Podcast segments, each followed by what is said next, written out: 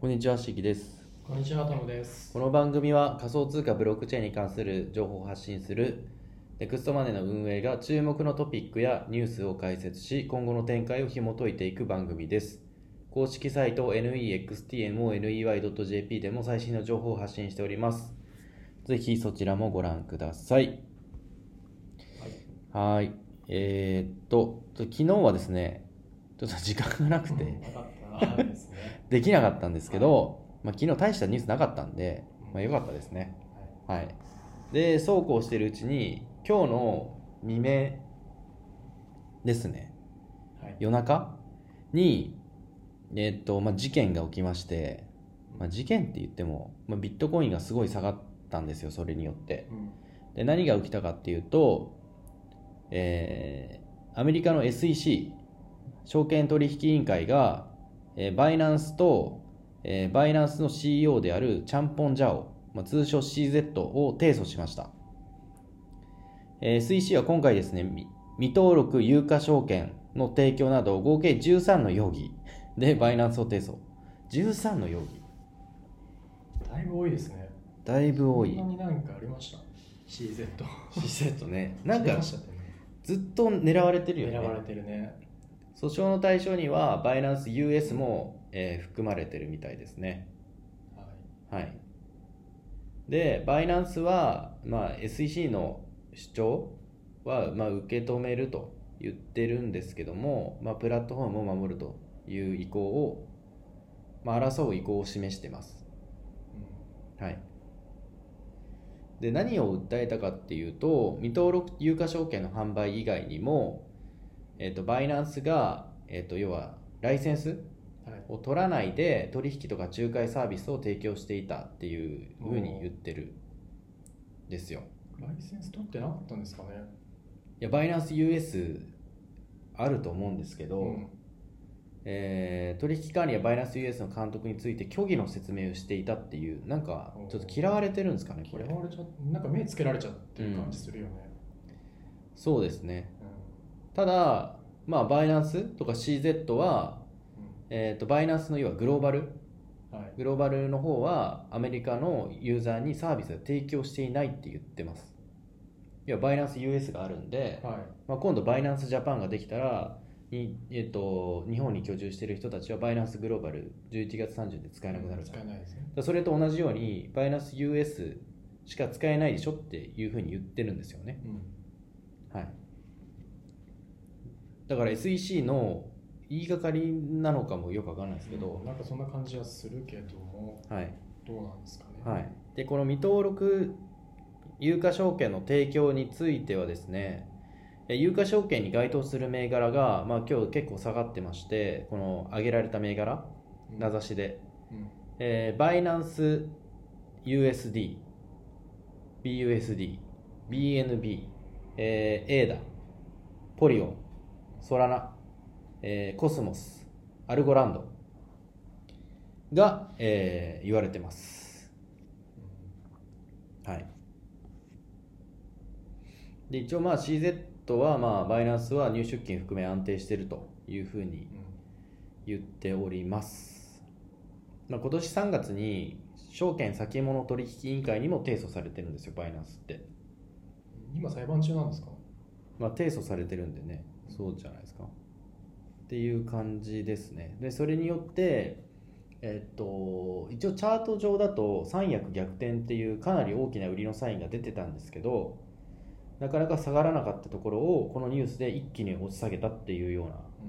感じの、えチャートになってます。で、2万5000ドル台に入りました。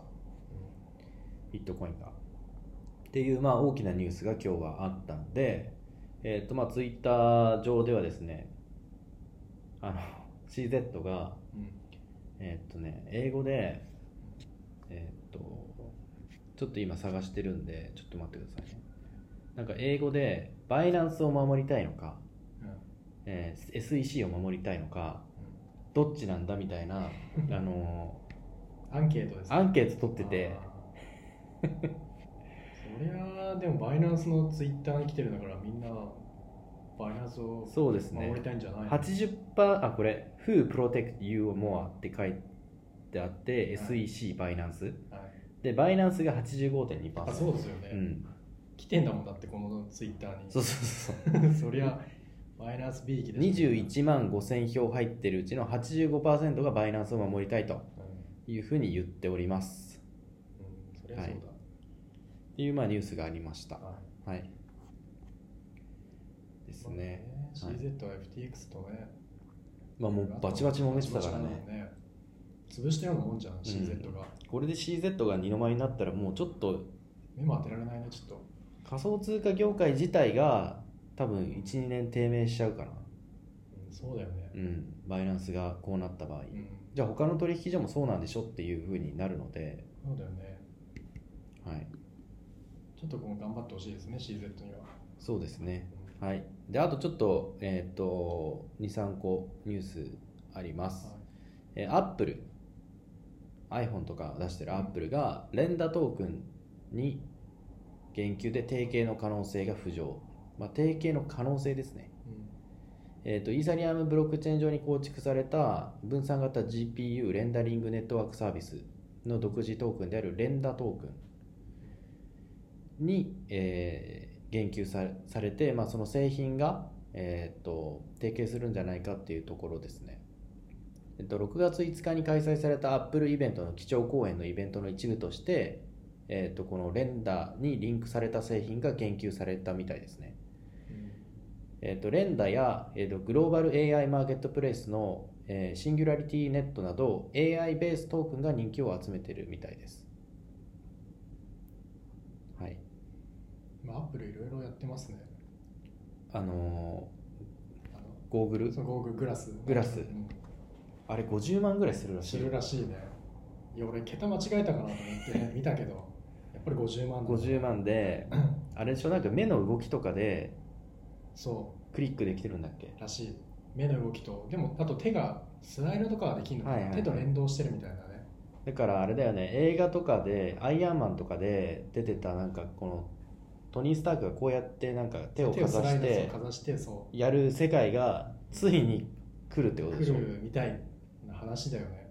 そうだよねまだデバイスは大きいけどさ、それがそのうちあれだろうねサングラスとかサングラスとかなんか仮想仮想のさ、なんかフィルターみたいので目の動きだけで動いていくのかな。ってなったらまあでもそういうことだよねうん。それがもう開発されてきてるってことだねそうだよね。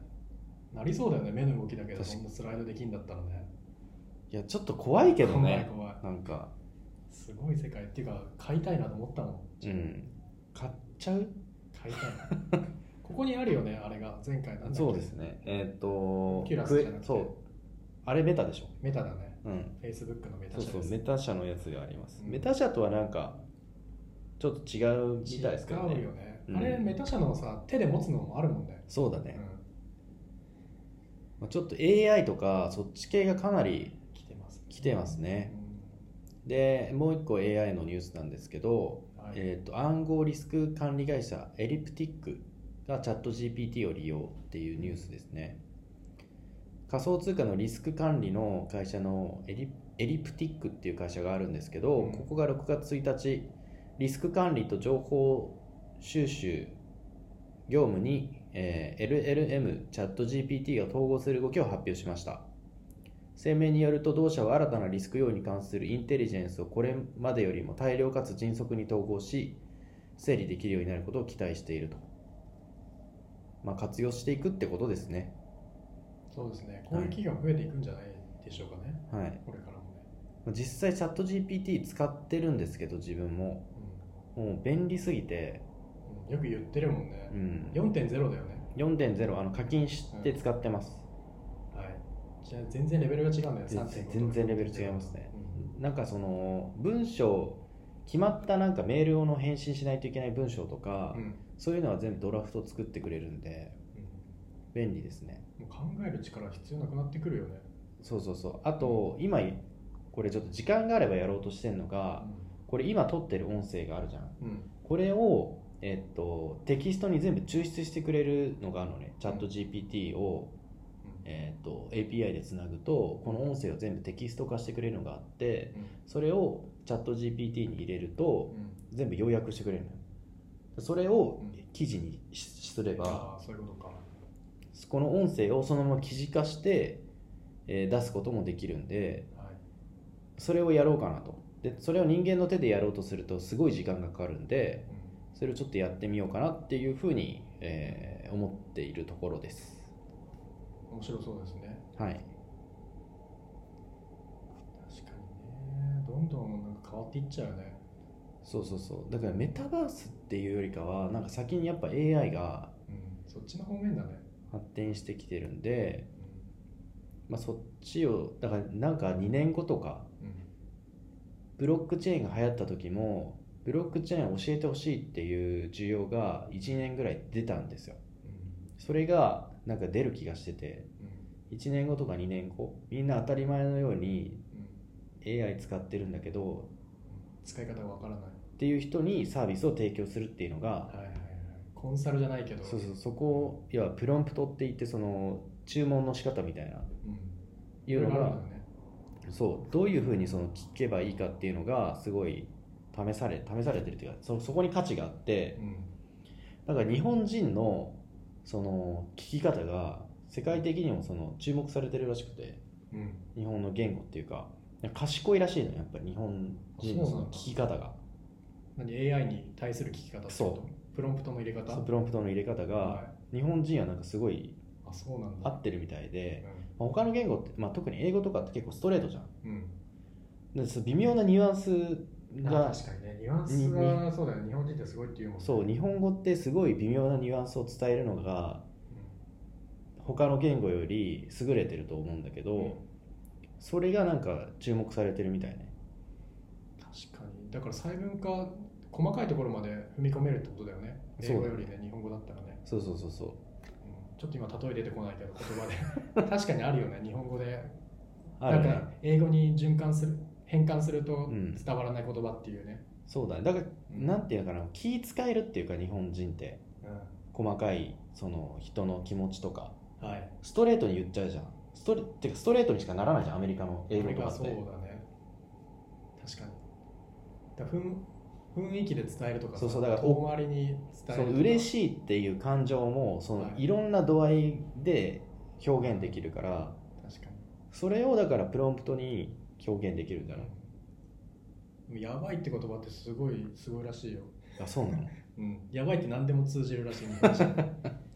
だからそのやばいで通じるっていうのあー確かにね。も日本人特有らしい。いや美味しいにも使えるしいしでもそれやばいでしょ驚くにも使えるしっていうこことのか。この前さ台風で雨すごくてもみんなやばいだったじゃん、確かに。うん、やばいででも通じるんだよね、通じるね、うん、まあ、そういうことだよね。そう。だからそれ日本人特有なんだろうね、うんそうだね。うん、英語で、まあ、そういうのあんのかな？スラングとか。オンマイがとかそうだね。がオンマイが全部通じちゃうか。うん。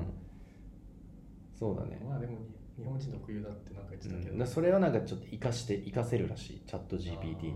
確かにね、はい。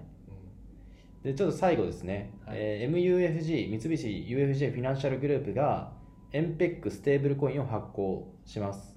はい。日本最大の銀行三菱 UFJ フィナンシャルグループはステーブルコイン発行プラットフォームである Progmat Coin 発行に向け東京都港区の港区に本拠地を置く株式会社 Datachain、ドバイに本社を構える時 FZCO との業務提携を締結しました。はい。でこの3社がステーブルコイン発行管理基盤 Progmat Coin によってさまざまなパブリックブロックチェーン上で発行流通予定のステーブルコインについてパブリックブロックチェーン間のクロスチェーンインフラ構築のため技術提供を開始しました。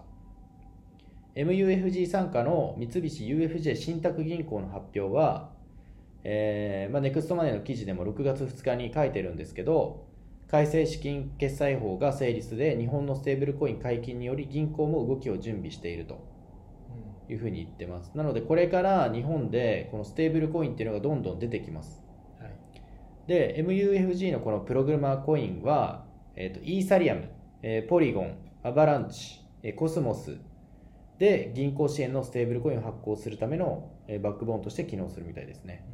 でなんでイーサポリゴンアバランチコスモスなんで4つのチェーンでステーブルが発行されるっていうことですね。はい。でえっ、とまあ CBDC 要は中央銀行発行のデジタル通貨。はい。日本だったら日銀ですかね。日銀が発行するデジタル通貨っていうのもこれが出てくると思うのでうん。そこに対するえーユニバーサルデジタル資産支払い方法を提供することを目的としてるみたいですね。ああなるほどですね。はい。で今までだと USDT とか USDC とかそういうドルにペックした通貨しかなかったのでうん一応 JPYC っていうのがあったんですけど、うん。えっと、前払い支払い手段方式とかそういうので多分展開してたんでなかなか使う利用者がいなかったんですけどでもこれめちゃくちゃ便利だよね。うん便利だね。だって何ができるかっていうとうん。今まで、えっと、銀行でしか日本円って送金できなかったわけよ。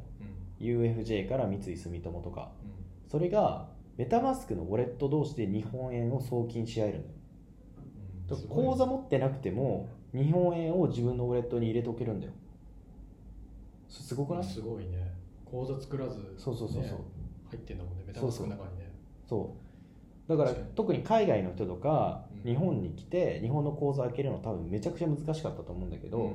それをいらないですと思う。ん。確かに。うウォレット間ウォレットの中に入れられるから。うん。でメタマスク持ち歩けばいいってことでしょ？そうそうそう。うん。っていうすごい便利なえーことがこれから起きてくると思います。確かに。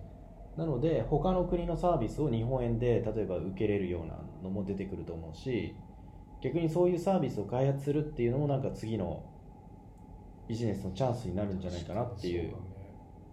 じゃあどうなんだろう。